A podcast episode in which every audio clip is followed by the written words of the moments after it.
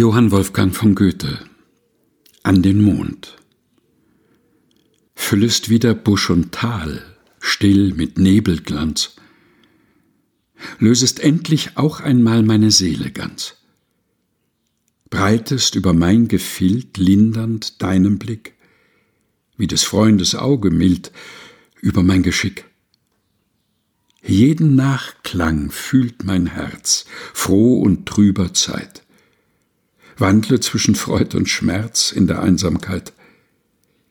Fließe, fließe, lieber Fluss. Nimmer werd ich froh. So verrauschte Schmerz und Kuss und die Treue so. Ich besaß es doch einmal, was so köstlich ist, dass man doch zu seiner Qual nimmer es vergisst. Rausche Fluss das Tal entlang, ohne Rast und Ruh, rausche, flüstre meinem Sang Melodien zu, wenn du in der Winternacht wütend überschwillst oder um die Frühlingspracht junger Knospen quillst.